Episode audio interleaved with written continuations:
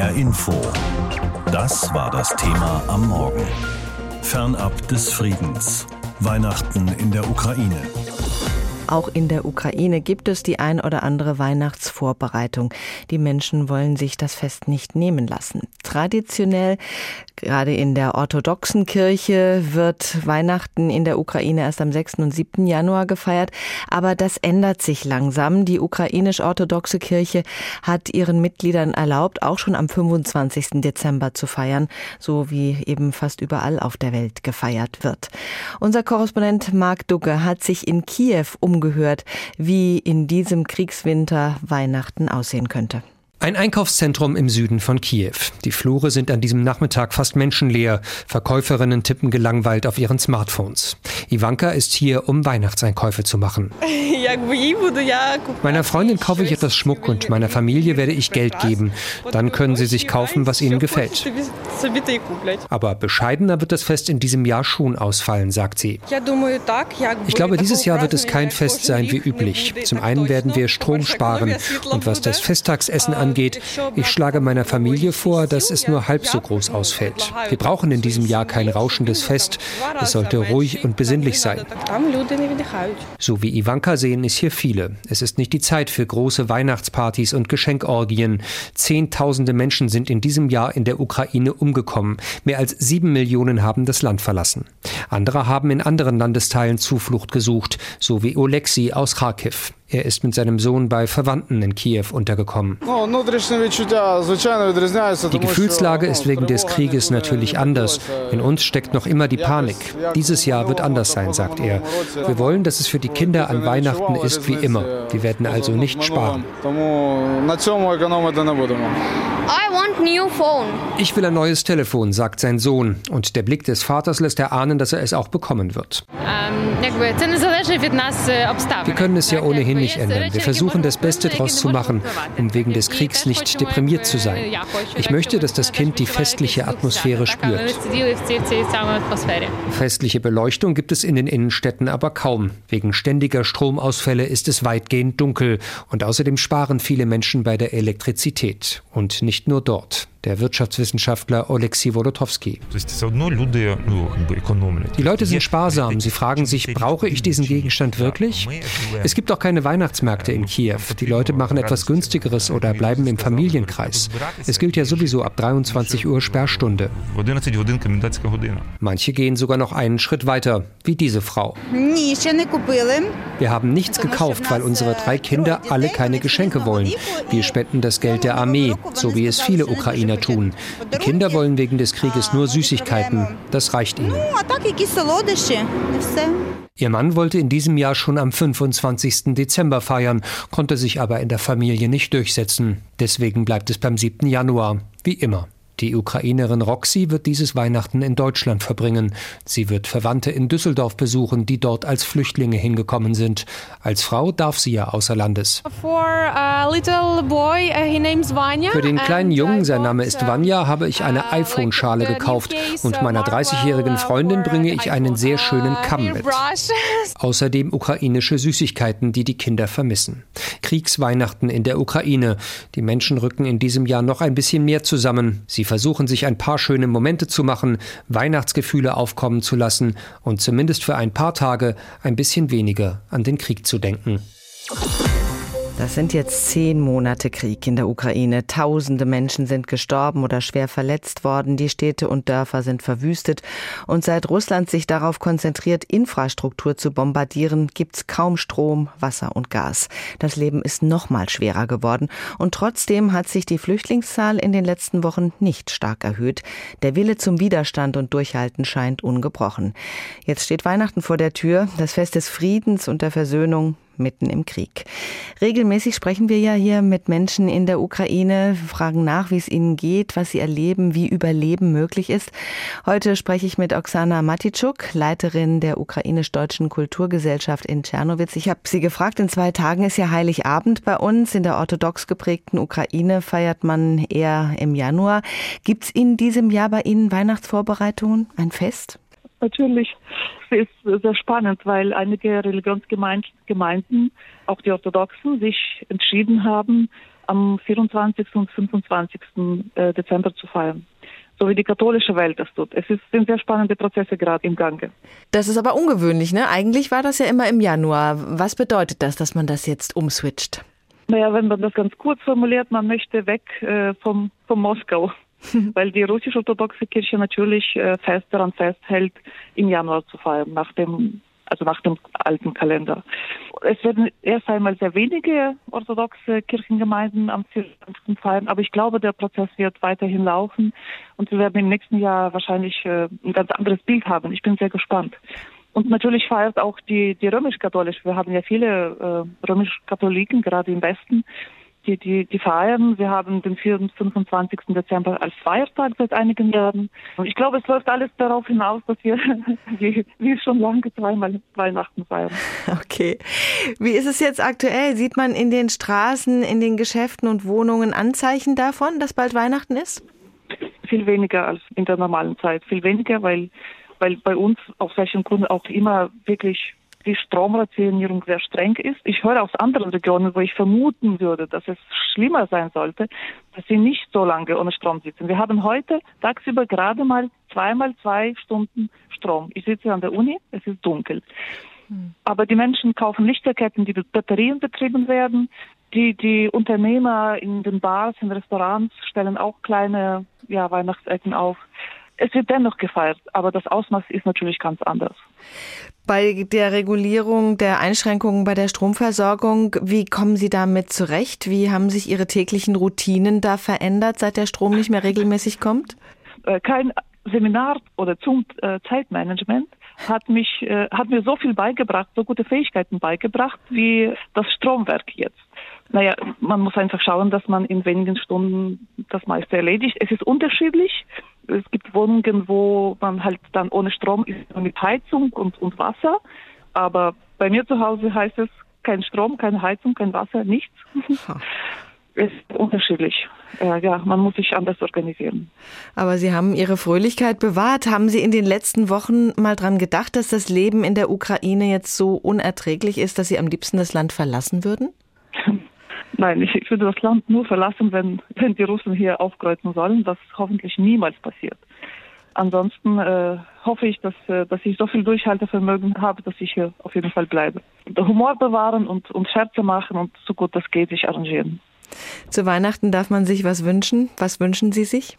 Ich glaube, viele und ich auch wünschen uns das Einzige. Wir, wir wünschen uns einen Sieg und einen Frieden danach. Aber erst den Sieg. Auf jeden Fall. Wir haben den 22.12. Es sind nur noch zwei Tage, dann ist Weihnachten. In vielen Familien wird das Fest ganz traditionell gefeiert, mit Baum und Geschenken, mit gutem Essen und vor allem mit der ganzen Familie. Auch in der Ukraine ist Weihnachten ein Familienfest, egal ob es jetzt auch im Dezember gefeiert wird oder nach russisch-orthodoxer Tradition erst im Januar. Doch durch den Krieg sind viele Familien zerrissen. Wie Ukrainerinnen, die nach Deutschland geflohen sind, damit umgehen, dieser Frage ist Anna Vogel nachgegangen, unsere Reporterin in Südhessen.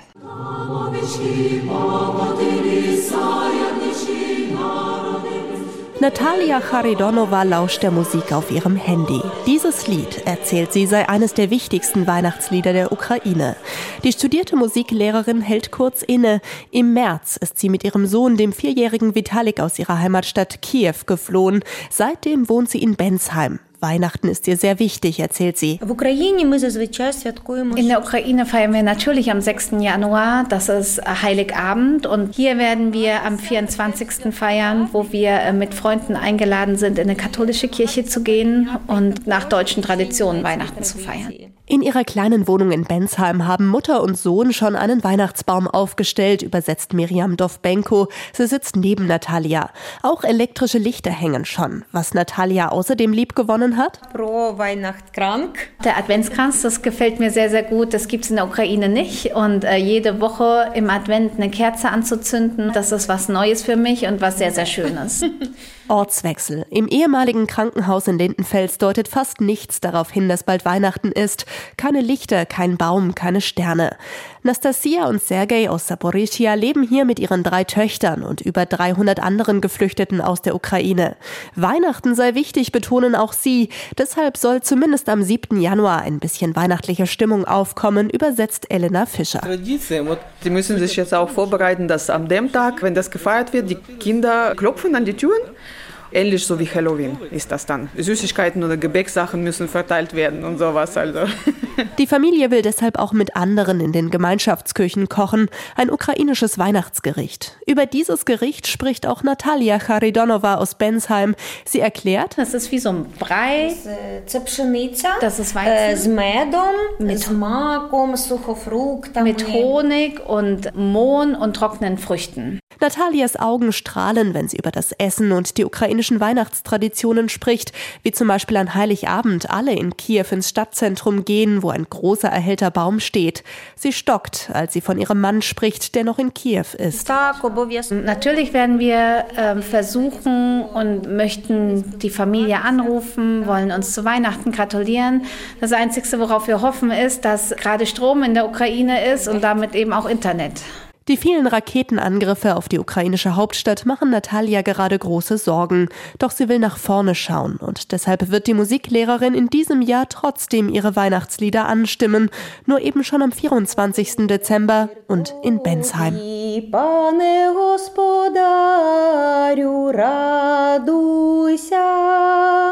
Ой, радуйся, земле, син Божий, народився. Es wird keinen Weihnachtsfrieden geben in diesem Krieg, das hat Russland ganz klar erklärt. Der Krieg in der Ukraine wird also auch über die Feiertage weitergehen. Weihnachten in der Ukraine wird ja eigentlich traditionell erst am 7. Januar gefeiert, aber auch der 25. Dezember ist seit ein paar Jahren schon ein offizieller Weihnachtsfeiertag. Die Ukraine will sich auch hier mehr dem Westen zuwenden. Das Leben in der Ukraine ist gerade überall stark beeinträchtigt vom Kriegsgeschehen, weil die Infrastruktur gezielt zerstört wird. Das bedeutet, dass es selten Strom gibt, die Heizungen nicht funktionieren, das Handynetz auch nicht immer und auch die Wasserversorgung ist oft betroffen. Christoph Brumme ist ein deutscher Autor und Schriftsteller. Er lebt aber schon seit sechs Jahren in der Ukraine und er will auch dort bleiben. Ich habe ihn gefragt, haben Sie sich an dieses Leben im Krieg in der Ukraine gewöhnt? Ja, man muss sich ja daran gewöhnen, aber man muss auch von Tag zu Tag improvisieren und zusehen, wie man durchkommt. Ohne Strom, ohne Wärme, ohne Wasser, das ist manchmal sehr schwierig. Wie organisieren Sie sich da? Also ich habe immer meinen Rucksack fertig, so dass ich im Notfall, falls etwas Schlimmes passiert, ja schnell irgendwo Schutz suchen kann oder eine Zeit lang autonom überleben kann. Und wie machen Sie es mit dem Kochen, Waschen, Duschen? Ich habe jetzt gerade eine Wohnung renoviert. Hier ist äh, die Wärmeversorgung, die Stromversorgung eigentlich gesichert, weil ein strategisch wichtiges Objekt in der Nähe ist. Mhm. Für Ihre Reportagen reisen Sie immer mal wieder durchs Land. Was erleben Sie da? Ich war zuletzt in Odessa, dort war drei Tage lang kein Strom, nur stundenweise, das war sehr, sehr schwierig. Und ich war im Norden der Ukraine, in Tschernigiv, dort habe ich Frauen getroffen, die während der Blockade durch die russische Armee sich besonders stark engagiert haben. Was ist Ihr Eindruck? Wie, wie steht es um den Durchhaltewillen der Ukrainer? der ist nach wie vor genauso groß wie am ersten Tag des Krieges. Die Ukrainer werden nicht aufgeben. Russland wird seine Kriegsziele nicht erreichen. Das steht fest. Sie sehen sich ja sozusagen als Chronist dieses Krieges. Wie hat dieser Krieg die Menschen um Sie herum verändert? Das ist schwer einzuschätzen. Natürlich, viele Menschen sind traumatisiert, vor allem die Menschen, die unmittelbar betroffen sind vom Krieg, deren Häuser zerstört wurden, die ihre angestammte Heimat verlassen mussten. Die meisten Menschen haben ja Angehörige oder Freunde an den Fronten und fürchten jeden Tag, ja, und hoffen, dass sie heil wiederkommen, gesund wiederkommen nach Hause es ist schwer und vor allem sehr schwer ist es für die Kinder. Ich sehe manchmal bei Luftalarmen die Kinder auf den Straßen. Es sind ja nur noch wenige in der Stadt und habe das Gefühl, die sind eigentlich frühzeitig gealtert vom Krieg, also auch traumatisiert. Das heißt, Sie sehen in den Gesichtern, dass sich da die Spuren zeigen. Ja, nicht nur in den Gesichtern, aber man erschreckt manchmal. Also wenn man auf der Straße im Vorbeigehen Gespräche hört, das erste Thema ist immer, habt ihr Strom? Das ist eben doch überlebenswichtig. Und der Plan wird nicht immer eingehalten, kann nicht immer eingehalten werden angesichts der schlimmen Raketenbeschüsse durch die Russen. Normalerweise soll es so sein, dass man zwei Stunden lang keinen Strom hat, dann vier Stunden lang wieder Strom. Aber das ist im, im konkreten Fall ist es schwer einzuhalten. Es ändert sich dann doch wieder. Wie oft hatten Sie jetzt schon Angst um Ihr Leben? Ich selbst hatte gar nicht Angst um mein Leben. Unsere Stadt wurde ja Gott sei Dank nur wenige Male beschossen und der nächste Raketeneinschlag war einige hundert Meter weg. Das hatte ich gar nicht gehört, weil ich geschlafen hatte. Also ich selber hatte keine Todesangst.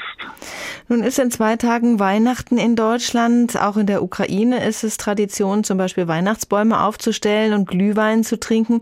Merken Sie was von weihnachtlicher Stimmung? Mir fällt vor allem der große Unterschied auf zu den Weihnachtsfesten im Friedenszeiten. Jetzt sieht man kaum festliche Beleuchtung, man hört kaum Weihnachtslieder, es fehlen die Marktstände, von denen man früher äh, eingekauft hat, äh, Plätzchen oder gebratene Kastanien oder Glühwein. Also die Stadt ist ja doch äh, sehr dunkel im Moment und natürlich bedrückt das und drückt auf die Stimmung, auch die vielen schrecklichen Nachrichten von den Fronten. Ihr Sohn ist in Deutschland. Wie werden Sie Weihnachten verbringen? Freunde von mir werden in Berlin ein Weihnachtsfest veranstalten, meinen Sohn einladen und da werde ich virtuell dran teilnehmen. Also das ist so ein kleiner Trost. Ansonsten versuche ich ja keine sentimentale Stimmung zuzulassen. Das würde die Situation noch viel schwieriger machen. Das würden Sie nicht aushalten? Nee, würde ich nicht aushalten. HR Info. Das Thema. Wer es hört, hat mehr zu sagen.